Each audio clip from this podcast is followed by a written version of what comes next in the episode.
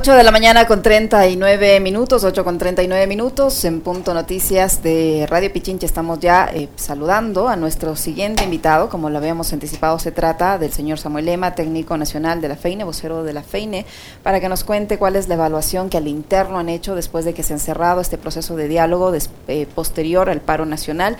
Eh, ¿Qué evaluación tienen del mismo? Se han llegado, según fuentes del gobierno, 18, a 218 acuerdos, temas centrales, no hay claridad eh, cómo concluyeron, por ejemplo, el tema de control de precios y la focalización del subsidio a los combustibles. Pero vamos a dejar que sea don Samuel Lema quien nos cuente cuál es la evaluación al interno que han hecho, cómo califican este proceso y qué viene después con la implementación de esta mesa de seguimiento. Le saludamos, señor Lema, eh, Alexis Moncayo, quien le habla, Licenia Espinel.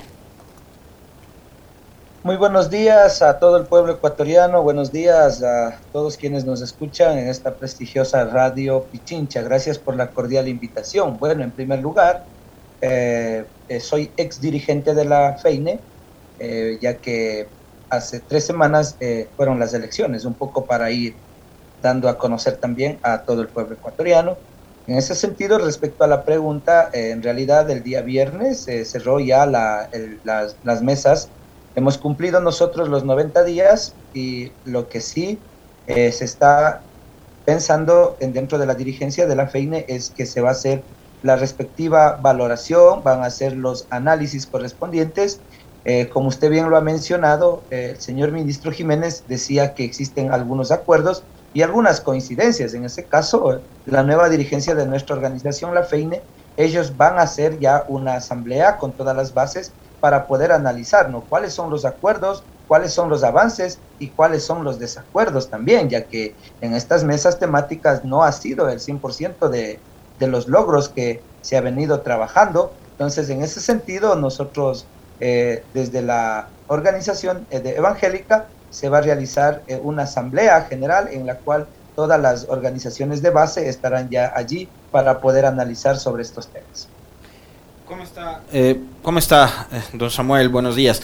A ver, eh, ¿cuáles son los temas críticos, los nudos críticos en donde no se consiguieron firmar acuerdos? Bueno, ustedes deben entender que el tema más fuerte son los dos temas, ¿no? En el tema de la minera, minería, extractivismo y en el tema de focalización del tema de los subsidios. En ese caso se, ha, se ha firmado algunas coincidencias y acuerdos en ese sentido. Lo que sí, nosotros como movimiento indígena y también como ex dirigente, lo que yo sí puedo decir, si el gobierno se ha mencionado y ha dicho que existen algunos acuerdos, ahora no solamente queremos que se quede en un documento, no solo queremos que se quede en un discurso, el pueblo ecuatoriano lo que necesita es que ahora queremos verlo que sea algo práctico, que pueda llegar estas respuestas de las demandas, de las propuestas que se había puesto en mesa, que puedan llegar hacia los territorios, hacia las comunas y comunidades, eh, los avances que en realidad, si el gobierno firmó ese documento, deba, eh, que puedan cumplir en este caso, ¿no? Don Samuel, ¿se ha fijado una fecha tope o término para que se comiencen a implementar esta, estos 218 acuerdos y también el tema de la focalización del subsidio a los combustibles ya se conocen algunos detalles, pero ¿cuándo van a empezar a, aplicarse y cómo se va a estructurar además de esta mesa de seguimiento?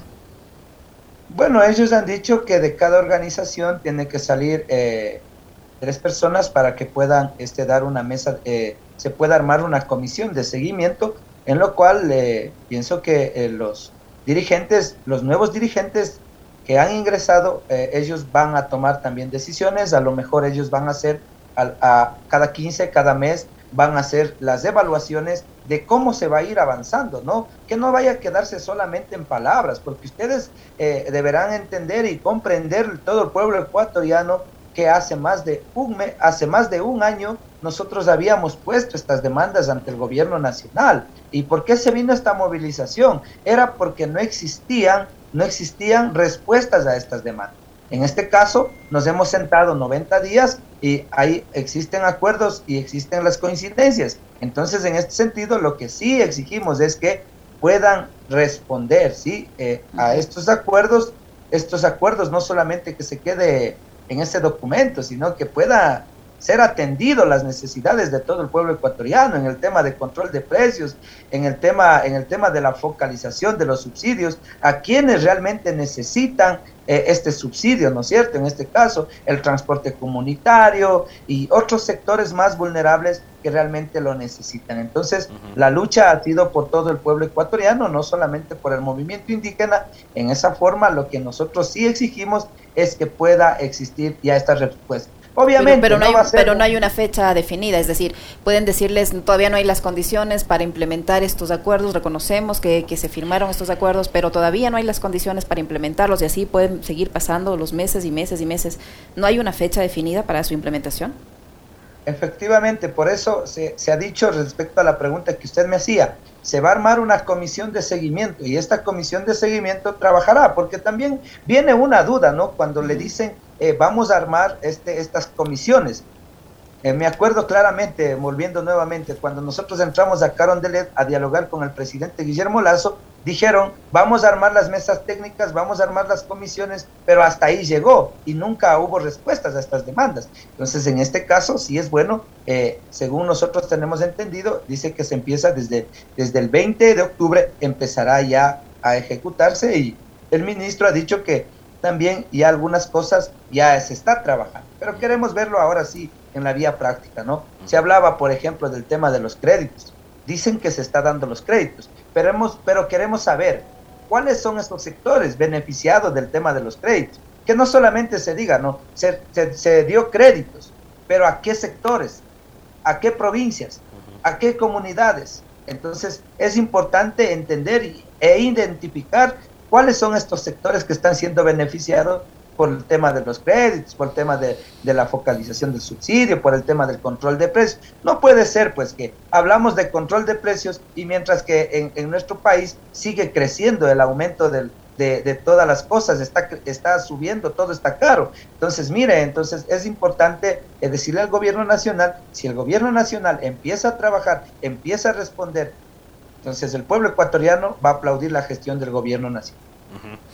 Eh, Samuel, yo tengo una, inquietud eh, que, es, digamos, un poco más eh, sobre la lectura política que, desde las organizaciones sociales y el movimiento indígena tienen con respecto de la conclusión de este proceso de 90 días de diálogo posterior a lo sucedido en junio. ¿Por qué? Porque hay voces críticas que han sostenido que la victoria es una victoria pírrica del movimiento indígena eh, en comparación con eh, el resultado que dejó 18 días de paralización. Eh, ¿Ustedes cómo evalúan eso? No sé si se han sentado a conversar ya, han hecho un, proceso de reflexión, de análisis sobre lo que están consiguiendo en comparación con lo que pasó durante esos 18 días, en donde el gobierno, me parece a mí, que incluso desde el punto de vista político, gracias a la postura que tuvo, por ejemplo, el Partido Social Cristiano, logró sostenerse, ¿no? Entonces, ¿qué lectura le han dado ustedes a esta conclusión y al momento que vivió el Ecuador en junio? Bueno, en realidad eh, lo que sí, lo que sí hay que tener claro es que las valoraciones o las evaluaciones lo harán ya lo, el nuevo dirigente conjuntamente con el movimiento indígena, ¿no? En este caso con las tres organizaciones, con las dos organizaciones fraternas, ellos van a realizar eh, eh, este, esta reunión, van a hacer, ellos van a hacer una evaluación. Pero desde el punto de vista como ex dirigente de la FEINE, si es que en todo caso estos acuerdos llegaran a viabilizarse, llegaran a, ser reales en este caso, chuta, sería una historia para el Ecuador, en cierta forma, de que el movimiento indígena se ha sentado con el gobierno y se ha logrado obtener eh, estos acuerdos, esto sería algo histórico, pero ya esto dejamos en las manos del gobierno nacional, ya es tema de ellos, ¿no? Nosotros como dirigentes, como ex dirigentes, nosotros hemos puesto ya el contingente, hemos puesto la capacidad, el técnico, hemos dado el, eh, eh, el, tiempo, hemos pasado ahí 90 días, hemos el acta firmado por la paz, pero ya no, de nuestra parte hemos puesto la voluntad. Ahora ya necesitamos la voluntad política de parte del gobierno nacional que pueda responder a estas demandas. En este caso, si respondieran a estas demandas, a estos acuerdos firmados del ministro Jiménez, Entonces, mire, va a ser algo histórico, va a ser algo que, eh, ¿por qué salieron a las movilizaciones? Pero no queremos que vuelva a suceder como pasó eh, en el mes de junio, ¿no? ¿Qué pasó en el mes, en el, mes de octubre, en este caso 2019? Nosotros salimos a las movilizaciones del, para derogar el decreto 883, que ustedes deben tener el conocimiento y el pueblo ecuatoriano tiene el conocimiento. Después de que pasó un mes, dos meses, tres meses, nuevamente empezó a subir la gasolina. Entonces, miren, entonces ahí, ahí fue, fue realmente un fracaso, fue realmente una preocupación de que le mintieron al país, no le mintieron al movimiento indígena, le, mintieron al país. Y de la misma manera no quisiéramos que hoy, como usted lo ha dicho, estos días que hemos venido en la movilización de junio, fue por el alto costo de la vida, fue por la crisis económica que vivía el país. Entonces, en este sentido, lo que se ha planteado desde el movimiento indígena es estas 10 demandas. Y si desde de estas 10 demandas existen los acuerdos, ya el gobierno nacional debe ser responsable en dar estas respuestas a estas peticiones que nosotros desde el movimiento indígena lo hemos hecho, pero no solamente es para el movimiento indígena, es para todos los sectores, para todo el pueblo ecuatoriano. En ese sentido, me gustaría que el mismo gobierno nacional pueda responder, pueda viabilizar y podamos juntos construir y sacar adelante a nuestro querido país, el Ecuador. Ahí ya no quedaría como un gobierno de mentira, sino quedaría como un gobierno que hizo un compromiso no con el movimiento indígena, sino con todo el pueblo ecuatoriano y está dando respuestas a las peticiones de estas 10 demandas. Yo ahí tengo dos preguntas para usted, Samuel, y quiero que sea absolutamente franco. La primera es, ¿usted todavía le cree al presidente Lazo y al gobierno? Bueno, ¿qué podría decirle? Eh, como seres humanos nos queda una duda, nos queda una gran duda, eh, en especial para mí, me queda una duda de pronto si solamente quedó en el documento escrito y firmado, pero mientras no se viabilice, mientras no veamos los resultados de estas demandas, sí quedaría como una duda. O sea, soy sincero, yo tengo esa duda de que pronto el gobierno no pueda responder a estas demandas. Y la otra pregunta es, eh, ¿Cuáles son esos logros tan importantes que usted eh, nos dice podría ser este un acuerdo histórico? ¿Cuáles son esos logros tan importantes que hacen eh, que usted catalogue esto como que podría llegar a ser un acuerdo histórico? Como por ejemplo los 15 centavos que desde de, la lucha logramos los 15 centavos en el diésel, los 15 centavos en la gasolina extra. Por ejemplo, en ese sentido, si logramos mantener esos, esa, esa misma línea, si logramos ver el subsidio hacia los sectores que lo había mencionado, entonces sería algo histórico que ha venido sosteniendo esta lucha y pudiéramos mantener, por ejemplo, en el tema de la educación intercultural bilingüe, se habla de un presupuesto para el tema de, para el tema de los de la educación. Entonces, si cumple, ok, muy bien, Bien, aplaude el gobierno, eh, aplaude el pueblo ecuatoriano. Si cumple en la focalización a los sectores más vulnerables, ok, aplaude. No es que, no es que esto va a ganar el movimiento indígena, sino el que aquí gana es el país.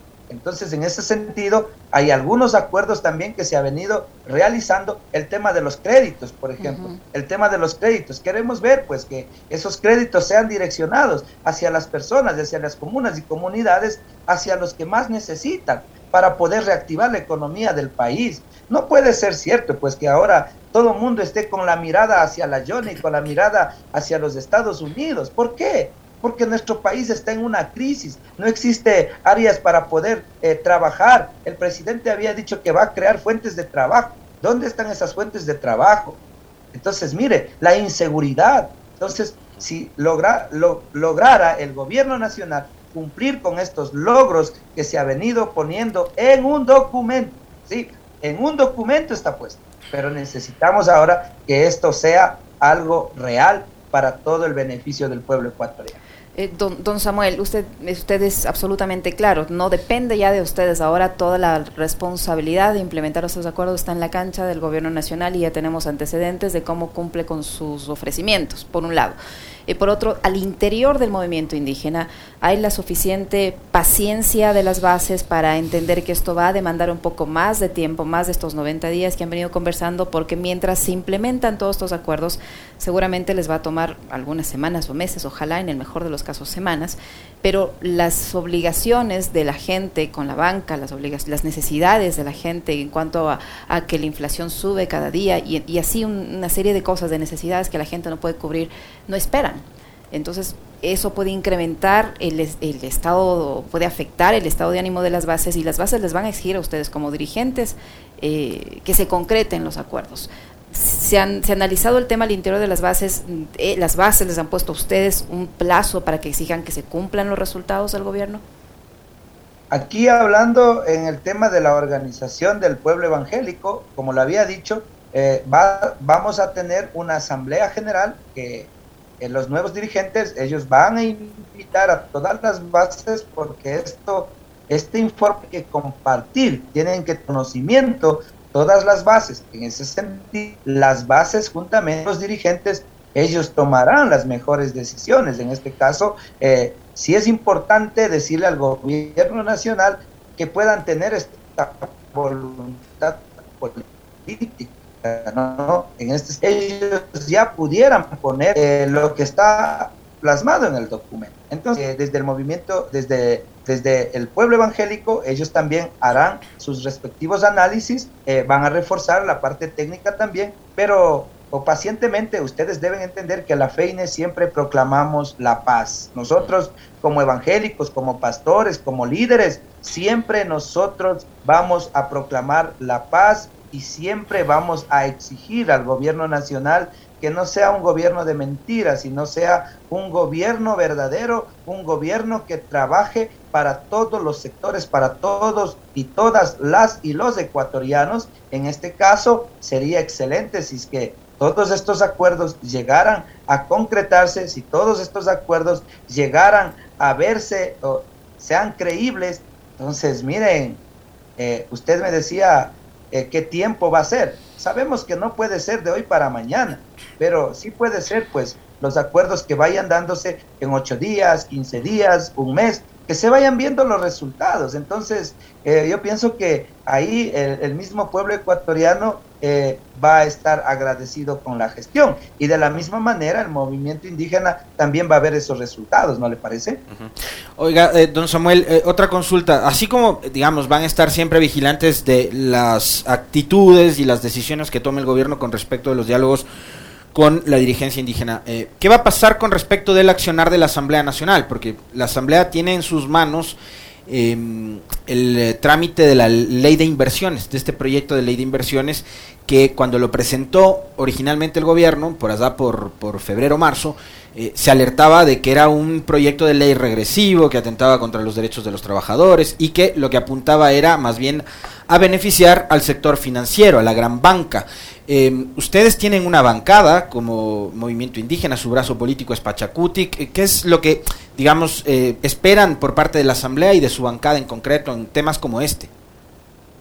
Bueno, nosotros desde el, desde, el sector indígena evangélico, nosotros casi no hemos estado inmerso, inmerso hacia adentro en el tema de, estas bancadas, porque hay que entender bien que estas bancadas, eh, eh, este movimiento es más un poco apegado hacia una organización fraterna nuestra. En este sentido, nosotros lo que sí estamos exigiendo es que la Asamblea Nacional, tanto como el movimiento indígena, pueda hacer los mejores análisis para poder eh, avanzar en estos proyectos, porque sí nosotros hemos dicho claramente existen algunos acuerdos, algunas reformas de los artículos y toda esa cuestión, nosotros sí vamos a exigir a la Asamblea Nacional de que puedan ellos también trabajar de una manera conjunta y podamos exigir estos cambios que se lo ha venido poniendo dentro de las 10 dentro de las 10 demandas que se ha planteado. Ahora, eh, en el tema de, lo que usted me, está refiriendo, eh, nosotros no podríamos dar una opinión porque nosotros no estamos dentro de